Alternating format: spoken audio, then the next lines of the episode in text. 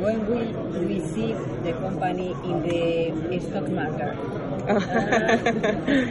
um, uh, I think I think an IPO is one of the uh, alternatives that EQT has to realize their investment. Um, they acquired IFS in 2015, back end of 2015. Um, they are they could possibly do an IPO, but they could also sell to a strategic investor or sell to another private equity. I think all alternatives are, are open, and, and they are to consider each of them.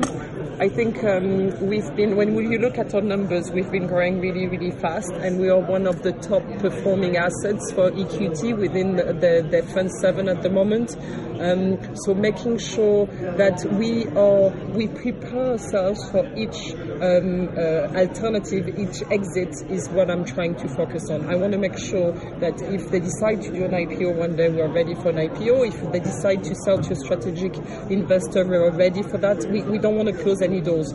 Um, so I don't think IPO is, is necessarily the, the way that we decide to go. It really depends how the market evolves as well. It's one of the alternatives. But obviously for me in finance, I want to get ready for that alternative, making sure that we are organized in a way. And that goes back to my previous point. I want to make sure that finance is very agile and, and, and that we can we can uh, uh, adjust to the direction that EQT decides to take. And the agility of the finance function is new. It's not how the, the finance function within IFS has operated.